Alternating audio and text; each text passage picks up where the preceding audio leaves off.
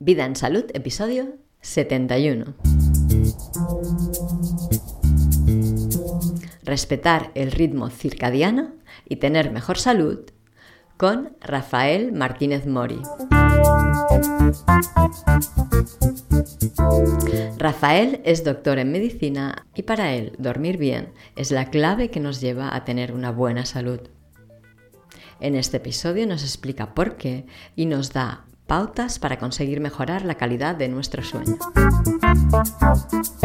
Realmente yo pienso que es el factor más importante para mantener la salud. Cuando dormimos realmente es el momento en que nuestro cuerpo se está recuperando, se está rejuveneciendo. ¿Y por qué motivo? Por la liberación de algunas hormonas, eh, también por la liberación de moléculas como es la melatonina. Las mayores causas de muerte a nivel global hoy en día se asocian con eh, infartos cerebrales, infartos cardíacos, hipertensión y diabetes. Y la mala calidad del sueño es un factor de riesgo para todas estas enfermedades. Recibe una cálida bienvenida al podcast Vida en Salud, el podcast que te inspira a llevar una vida saludable. Esta propuesta es mi iniciativa y yo soy Diana Valeria. Aquí tenemos una forma diferente de entender y vivir la salud apostamos por una visión en que tú eres protagonista, protagonista de tu salud y de tu vida. Esto te convierte en la persona más adecuada para cuidar de ti y nadie sino tú debe hacerlo. Para eso te ofrecemos información, conocimiento, inspiración y motivación que te acerquen a ser capaz de tomar las decisiones más acertadas sobre tu salud y la de quienes dependen de ti tenemos un punto de vista muy amplio de la salud, así que no te extrañe encontrar por aquí información sobre los muchos aspectos que afectan a la vida y que no se suelen vincular con la salud, aunque para nosotros sí que lo están. En realidad, si uno busca en los buscadores de artículos científicos, en Google Scholar, uno puede poner insomnio y cualquier otra enfermedad y va a encontrar que es un factor de riesgo. Entonces, dormir mejor no solamente que nos va a dar un mejor estado de ánimo, mayor lucidez, mayor agilidad mental, eh, sino que también nos va a prevenir prácticamente toda enfermedad. Yo siempre menciono pilares de la salud y en orden de importancia digo que la calidad del sueño es el número uno. Lo que pasa es que no es algo tan comercial, o sea, si yo duermo bien por mí, por mí mismo, sin pastillas, sin nada, nadie está ganando dinero. Sin embargo, más va a beneficiar a la salud. Porque a uno le pueden vender dietas saludables, eh, planes de ejercicio, pero dormir bien no es algo para que uno gane dinero. Pero sin embargo, yo digo, es el factor número uno para tu salud. Incluso para cuestiones como estéticas, o no solamente estéticas, pero en parte estéticas como bajar de peso. Si uno quiere bajar de peso, obviamente tiene que comer mejor y tiene que hacer ejercicio. Pero si no duerme bien, la liberación de hormonas como la insulina, como la grelina, como la leptina, va a estar disregulada. Y bajar de peso no se va a hacer para nada fácil. Entonces, para mí, pilares de la salud, número uno, dormir mejor. Y luego de ellos, casi en el mismo orden de importancia, eh, entre estos, eh, la calidad de la alimentación, el ejercicio eh, y el manejo del estrés. Entonces, dormir mejor, calidad del sueño, perdón, dormir mejor, ejercicio, alimentación, manejo del estrés son algunos de los factores más importantes para tener salud. Y recordemos que la, la salud, según la OMS, Organización Mundial de la Salud, la salud no solamente es la ausencia de enfermedad, sino alcanzar el máximo potencial, un estado de completo bienestar físico, mental y social. Entonces, para decir que estoy saludable, no es suficiente decir no estoy enfermo. Se supone que yo debo estar al máximo de mis posibilidades. Eh, hay cosas que uno puede hacer para dormir mejor. Parte de mi trabajo es difundir eh, cuáles son estas estrategias.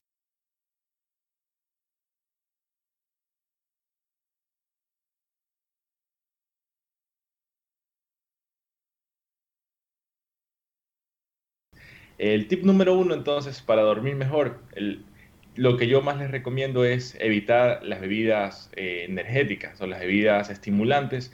¿Por qué motivo? Eh, muchas personas desconocen que la vida media de la cafeína es de 12 horas. En algunas personas más, en algunas personas menos. Algunos son más sensibles, otros menos. Pero quiere decir que si yo me tomo una taza de café de 40 miligramos de cafeína, que es la cantidad promedio, me la tomo a las, a las 3 de la tarde, a las 3 de la mañana seguiré con 20 miligramos de cafeína en mi cuerpo, en mi sangre. Entonces, algunas personas dicen, bueno, tengo insomnio, no sé qué hacer. La primera pregunta que yo les hago es, ¿toma café? Peor aún, toma café en la tarde.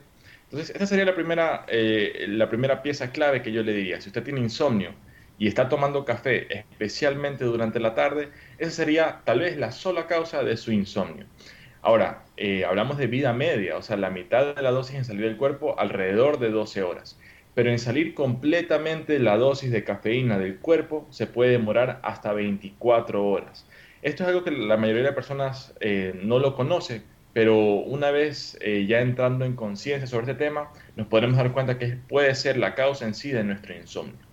esto de aquí como lo más rápido, lo más práctico.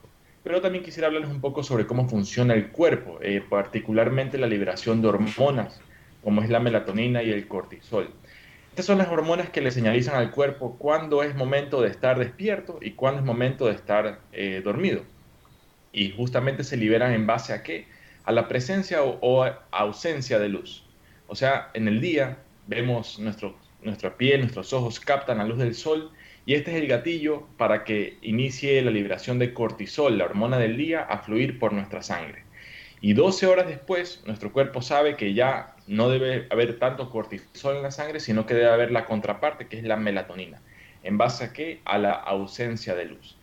En naturaleza todo estaría eh, adecuado, pero ¿qué pasa hoy en día? Tenemos las luces artificiales, tanto las luces de techo, las luces de los celulares, las luces de la computadora, del televisor, y nuestros ojos al captar esta luz eh, confunden a nuestro cerebro. Le están diciendo, hey, aparentemente el reloj biológico dice que son las 12 de la noche, pero yo veo una luz aquí. Eh, y entonces la liberación de melatonina no va a ser óptima como podría haber sido si es que no nos estuviéramos exponiendo a estímulos luminosos. ¿A partir de qué hora? Yo lo que recomiendo es eh, comenzar a apagar las luces o al menos utilizar luces de menor luminosidad eh, alrededor de las 7, 8, 9 de la noche, como mínimo unos 40 minutos antes de dormir, porque es más o menos lo que el cuerpo necesita para poder eh, adaptarse ya a este, a este, este, cambio en la luminosidad. Entonces, tip número 2 para dormir mejor es regular nuestra, nuestro ritmo circadiano, como se le llama. O sea, en la mañana exponernos a la luz de las 8 de la mañana, de las 9 de la mañana, porque esto genera que el cuerpo sepa que es momento de liberar cortisol y 12 horas después tendrá que liberar en cambio la melatonina. Y para fomentar esta liberación de melatonina, no exponernos a luces, especialmente luces, eh, de, luces intensas o luces de color azul, por ejemplo, las luces del, del televisor, las luces de la computadora, muchas veces tienen este espectro de luz azul, que es el que parece que interrumpe en mayor medida la liberación de melatonina. Otra cosa muy importante es cuando las personas se levantan en la madrugada y no pueden volver a dormir. Eh, yo le diría algo muy importante.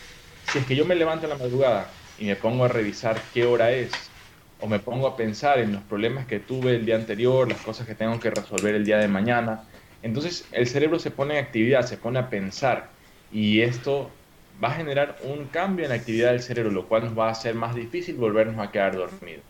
Entonces, tip número 3, para dormir mejor, para mí sería, si uno se levanta en la madrugada, no ver el celular, no ver qué hora es, no prender la luz, no ponerse a pensar mucho en las cosas que han ocurrido o que van a ocurrir, porque esto despierta el cerebro y realmente no se lo recomendaría. Entonces, de la mano con esto, no tener un reloj en el sitio donde yo duermo. Porque si me levanto, casi por instinto voy a querer ver qué hora es. Pero en este ver qué hora es, me voy a poner a hacer cálculos matemáticos. ¿Cuánto tiempo he dormido? ¿Cuánto tiempo me queda por dormir? y todo esto va a despertar eh, realmente a mi cerebro. Sí, esos serían algunos de los tips eh, muy importantes que yo le recomendaría al momento de dormir. Tengo dos preguntas sobre esto que has comentado. Has hablado del café, pero hay personas que tienen el hábito de tomar té. Claro. ¿Sería lo mismo o un poco más suave porque tiene menos cafeína, aunque también tiene teína? No sé. ¿Qué dirías sobre esto? Claro, eh, realmente eh, hay que ver el tipo de té que uno está tomando. Efectivamente, hay tés estimulantes, como es el té verde, el té negro, el té de guayusa, té de jengibre, eh, que tienen cafeína, tienen también otras moléculas similares a la cafeína, eh, pero también hay otro tipo de tés que son tés relajantes, en cambio, como de valeriana, de pasiflora, té de mejorana. Estos tienen mecanismos de acción distintos porque tienen moléculas distintas. Las moléculas de la cafeína y las que son similares a la cafeína se acoplan a unos receptores que se llaman receptores de adenosina en el cerebro, los cuales al ser estimulados estos receptores le dan una señal de cansancio al cerebro. Eh, pero cuando la cafeína y las otras moléculas similares bloquean estos receptores, la señal de cansancio no va a poder ser enviada de manera efectiva. Por el contrario, los test relajantes, como de valeriana, de hierba luisa, de pasiflora, tienen un efecto de disminución de la actividad cerebral. ¿En qué sentido? En que facilitan la entrada de iones eh, eléctricamente cargados negativos. Eh, entonces, en términos prácticos, ¿qué va a hacer esto? Va a hacer que las neuronas no estén tan activas como pudieran haber estado. Hay otra pregunta que te quería hacer, sobre no, no tener un reloj cerca. Entonces, si necesitamos un despertador para despertarnos por las mañanas para ir a trabajar, ¿qué solución propones si esto es necesario? Bueno, eh, depende cuán, cuánto yo me quiera involucrar. Hay incluso aplicaciones para el celular, hay despertadores especializados que eh, van en un ruido de menor a mayor intensidad o prenden una luz de, mayor, de menor a mayor intensidad. Eh, yo pienso que lo mejor sería no necesitar un despertador para yo despertarme. O sea, lo ideal sería que mi cuerpo descanse lo necesario. ¿Cómo yo puedo hacer esto si de repente me tengo que levantar siempre muy temprano? la solución realmente sería dormirme más temprano para poder cumplir de 7 a 9 horas, que es lo que los estudios nos dicen que se necesita realmente. Hay personas que pueden trabajar, funcionar adecuadamente con menos, otras con más necesitan, pero en un promedio de 7 9 horas. Eh, yo, mi opinión en cuanto a los despertadores graduales o las alarmas graduales, pienso que es una herramienta, pero no pienso que sería tan importante como realmente dormir las 7 a 9 horas. Entonces, si es que alguien necesita un despertador, yo sí le diría, en la medida de lo posible, tratar de dormirse más temprano para que su cuerpo se levante de manera automática. Eh, es muy importante que el ritmo circadiano de liberación de hormonas eh, se regula eh, constantemente. O sea, yo necesito, en términos ideales, dormirme y despertarme siempre a la misma hora. Entonces, sería lo ideal que yo me vaya acostumbrando a una hora determinada para irme a dormir. Mi cuerpo ya va a saber que es mi hora de dormir y de esta manera se me va a facilitar más eh, poder quedarme dormido. Sí, claro, sería lo, ideal en, realidad. Pero claro, como llevamos esta forma de vida así como tan ajetreada y tan atrapada, muchas personas necesitan acostarse más tarde de lo que en realidad deberían. Y así eh, sí, es que también el, realmente nuestro cuerpo no sabe la diferencia entre un viernes y un martes. O sea, los viernes, los sábados, por lo general, nos quedamos viendo televisión, nos vamos a alguna fiesta. En cambio, los días de entre semana tratamos de dormirnos más temprano, pero no podemos. ¿Por qué? Porque de repente nos queremos dormir temprano un martes, pero el sábado estuvimos en una fiesta hasta las 2 de la mañana. Mm. Entonces, esto va a confundir a nuestro cuerpo. Eh, entonces sería realmente importante, eh, más que nada, informarnos. Al informarnos podemos tomar mejores decisiones, decisiones informadas sobre cómo funciona nuestro cuerpo y de esta manera eh, poder estar mejor. Ya, o sea, de alguna manera es mejor llevar un como un ritmo que sea siempre el mismo o muy parecido. No hacer de golpe y porrazo, pues irte a dormir a las 5 de la madrugada porque has estado de fiesta. Claro por ejemplo, cada fin de semana. Porque si, por ejemplo, lo haces una vez al año, que mm. haces una fiesta familiar, no sé, lo que sea, o una fiesta, ¿no sería tanta influencia o igualmente? Claro, justamente eh, es, bien interesante la pregunta. Eh, yo, yo opino que todo depende por cuánto tiempo de mi vida yo pienso hacer algo que yo sé que no me conviene. Dormir mal una noche pues no me va a generar posiblemente, a menos que me ponga a manejar, porque manejar con sueños sí se ha demostrado que es casi tan peligroso como manejar en estado etílico. Pero en todo caso, a nivel de mi salud, no creo que vaya a ser catastrófico una noche, ni dos noches, pero si ya yo extiendo un periodo de mal sueño por meses, por años, esto definitivamente va a generar efectos perjudiciales en mi salud. Eh, por ejemplo, hay personas que por motivos de trabajo, por motivos de estudio, tienen que, eh, en medicina, por ejemplo, que aquí en mi país, eh, un año es obligatorio antes de graduarse hacer guardias de 24 horas. Y esto, digamos que uno lo puede soportar por un año. Probablemente no le va a generar un efecto mayor en la salud. Pero si yo ya continúo, luego de que ya me gradúo, sigo haciendo guardias por 5 años, por 10 años, los estudios sí nos dicen que es un factor de riesgo para diversas enfermedades como es el sobrepeso, como es la diabetes, como es la hipertensión, entre muchas otras. Entonces, todo depende de la dosis, el veneno está en la dosis. Un día probablemente no va a ser algo catastrófico, pero por décadas sí va a aumentar definitivamente el factor de riesgo. Sí, seguramente de muchas culturas, de muchos países o de muchas zonas geográficas que se han ido desarrollando, naturales en el ser humano, no como ahora que son impuestas, sino antes, cuando eh, surgían de la comunidad, ¿no?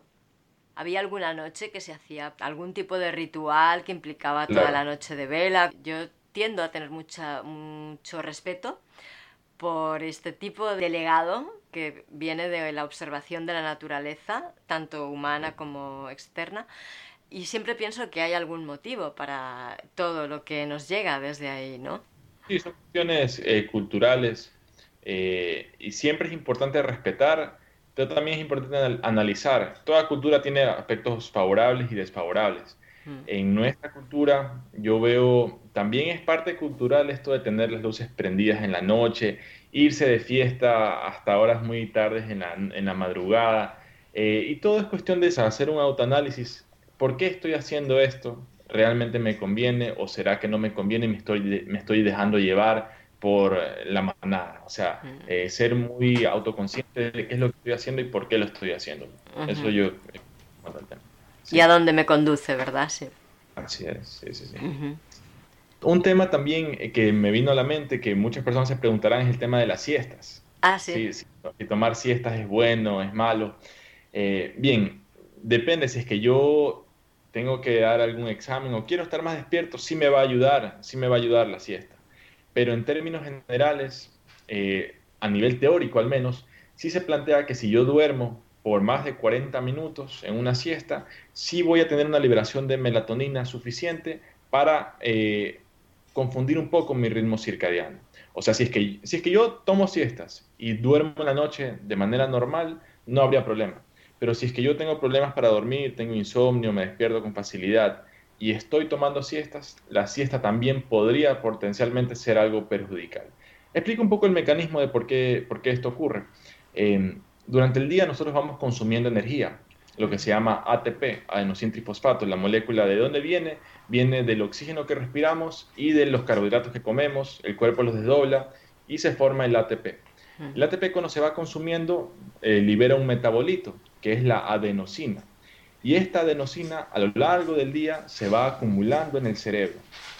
Cosa que al final del día tendré altas concentraciones de adenosina en el cerebro.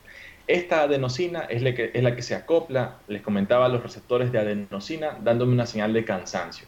La cafeína bloquea estos receptores. Por lo tanto, yo puedo estar cansado fisiológicamente, pero no me doy cuenta porque la cafeína está bloqueando. ¿Qué es lo que pasa? Cuando yo duermo, estoy limpiando o metabolizando, depurando esta adenosina. Lo ideal es que esta depuración de adenosina sea durante la noche, para que el día siguiente me sienta despierto. Pero ¿qué pasa si yo me duermo dos horas en la tarde? Pues habré limpiado cierta cantidad de adenosina de mi cerebro y cuando llegue la noche la cantidad no será, tal, no será tan alta. Por lo tanto, no estaré tan cansado y dormir se me podría potencialmente hacer más difícil. Y, e insisto, todo es cuestión de darse cuenta cómo responde el cuerpo de uno. Hay personas que pueden tomar café y se quedan dormidos. Hay mm. personas que pueden tomar siesta y se quedan dormidos. Mm. Entonces diría, bueno, eh, uno tiene que ver cómo su cuerpo responde, pero si que tengo insomnio, tengo problemas para dormir y tomo siestas, esa puede ser la causa. Si que tengo insomnio, tengo problemas para dormir y tomo café, esa también puede ser la causa. Entonces nuestra labor aquí, yo considero, es informar para que las personas puedan eh, tomar cierto nivel de conciencia de estos aspectos un poco técnicos, pero que es importante saberlos porque eh, hablan de cómo funciona nuestro propio organismo. He oído decir que los ancianos, cuanto más edad vas ganando, mm, menos necesidad tienes de dormir horas seguidas y más necesidad de dormir ratitos, o sea, de partir el tiempo del sueño a lo largo del día y la noche. Claro. Bueno, eh, lo que sí es definitivo, todos los estudios nos indican que a mayor edad, menor liberación de melatonina. Eh, por lo tanto, el sueño del adulto mayor eh, es más super, o sea, no, es más fácil despertarlo, es más difícil conciliar el sueño. de lo que yo tengo entendido, no es que la necesidad de horas de sueño disminuye, permanece, pero la melatonina sí disminuye. Por lo tanto, llegar a este nivel no va a ser tan fácil. Yo me pregunto también eh, por qué será que el cuerpo eh, genera este tipo de alteraciones conforme avanza la edad. La explicación que a mí me satisface es que nuestro cuerpo está diseñado para nacer, crecer, reproducirnos, estar vivos lo suficiente para que nuestros hijos lleguen a una edad reproductiva y luego morir. O sea, si es que yo llego a los 30, 35 años, ya se supone que tengo una edad para que mis hijos hayan llegado a una edad al menos adolescentes, ya tengan una, edad reproductiva. ¿Qué quiere decir esto? Que el cuerpo dice, bueno, o la biología dice, bueno, ya mi rol biológico fue cubierto. O sea que lo que tenga que vivir aquí para adelante, ya evolutivamente, ya, mm, o sea, humanamente tiene motivo, claro que tiene motivo, pero evolutivamente nuestra función ya fue cubierta. Por lo tanto, a partir de esta edad, 35 años, 40 años, muchas funciones del cuerpo, como la liberación de melatonina, la liberación de la testosterona, la liberación de los estrógenos eh, y en muchas cascadas biológicas van disminuyendo. Y junto con esto, el aumento en la prevalencia de diversas enfermedades. Entonces, en conclusión, en cuanto a esta pregunta, el adulto mayor libera menos melatonina. No parece ser que la cantidad de sueño que necesite sea menor.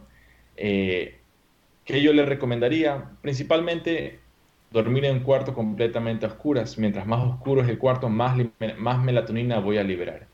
Hay también la opción de suplementación con melatonina. También hay cápsulas de melatonina. Eh, eso ya sería algo que tendría que consultar con su médico particular. Eh, hay quienes están a favor, hay quienes están en contra. Yo digo que sería una opción para considerarlo.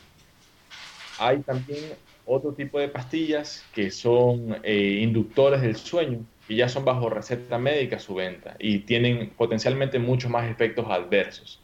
Entonces, si yo tengo problemas para dormir, eh, habría que ver qué opción es la que menos efectos adversos me va a proporcionar. Eh, evidentemente, una benzodiazepina que muchas personas consumen para dormir tiene mucho más efectos adversos que una melatonina exógena, que tampoco es que eh, sería lo ideal. Lo ideal sería dormir sin ninguna ayuda, pero en el caso que lo necesite, ver el menor de los males. Sería una opción a considerar con su médico particular.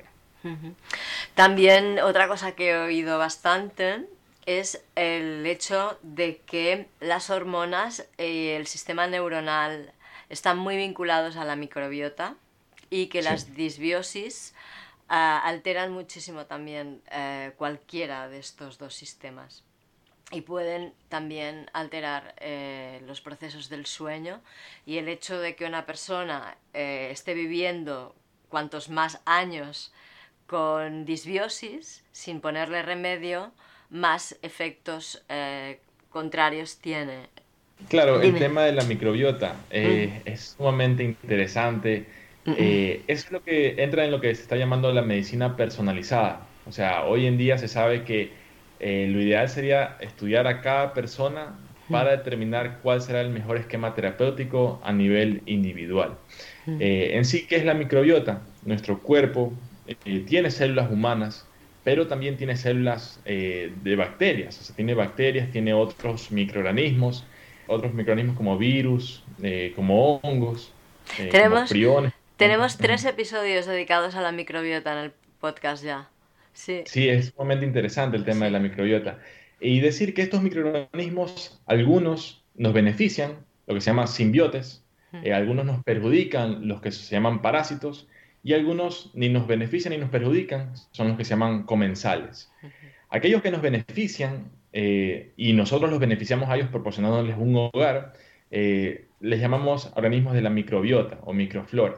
Esta microflora la tenemos en diferentes sitios del cuerpo, eh, en la piel, pero particularmente en los intestinos. Es donde más, eh, más estudio eh, está llevándose a cabo a partir de, estos microorganismos. Entonces, se habla de muchas funciones, entre ellas ayudar a producir neurotransmisores, ayudar a producir vitaminas, favorecer la digestión y absorción de alimentos. Entre todos estos temas también hay un rol en cuestiones del índole mental, como el estado de ánimo, como la calidad del sueño. Entonces, es un punto muy interesante a tomarlo en cuenta una vez que yo he descartado otras, otros aspectos más prácticos. O sea, yo diría, claro que es interesante y, es importante, pero yo no creo adecuado ponerme a investigar sobre mi microbiota si sigo tomando café en la tarde, si sigo con luces prendidas en la noche. O sea, yo diría que si yo ya he, como una pirámide, la base de la pirámide, yo, si yo eh, todavía tengo falencias en la base de la pirámide, ponerme a concentrar en la cúspide, que sería la microbiota, no creo que sería lo más adecuado. Claro. entonces sí, es un, es un factor. Eh, sin embargo, hay cosas prácticas que pueden tener una importancia mucho mayor en el tema calidad del sueño. Eso es lo que yo eh, diría en este momento sobre el tema microbiota, sí.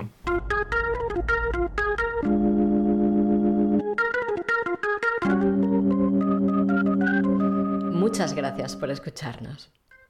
Gracias por participar, por tus sugerencias, por tus likes y comentarios, por compartir los episodios del podcast. Gracias por estar dándole sentido a Vida en Salud. Y gracias también a Flus por la cesión de las melodías del programa. ¿Te gustaría mantenerte en contacto con las novedades de Vida en Salud? Con estas novedades que te he comentado, en las que compartimos camino, pues suscríbete en vidaensalud.es barra suscripción. Y así podrás recibir mis boletines en los que eso comparto contigo historias que pueden ayudarte a acercarte a la visión en la que tú puedes gestionar mejor tu salud. En todas las dimensiones que contemplamos aquí en el podcast, claro. Y bueno, parece ser que este va a ser el último episodio del año. Así que déjame que te desee una muy buena salida de este año que vamos a terminar y una excelente y esplendorosa entrada al nuevo año. Y déjame que te diga también que parece ser que este año que vamos a empezar va a ser un año que nos va a colocar frente a nuestros límites, pero muy en serio. Ya iremos hablando durante el año sobre esto. Feliz año nuevo y que tengas un buen repaso de este año que ha terminado. Hasta la próxima.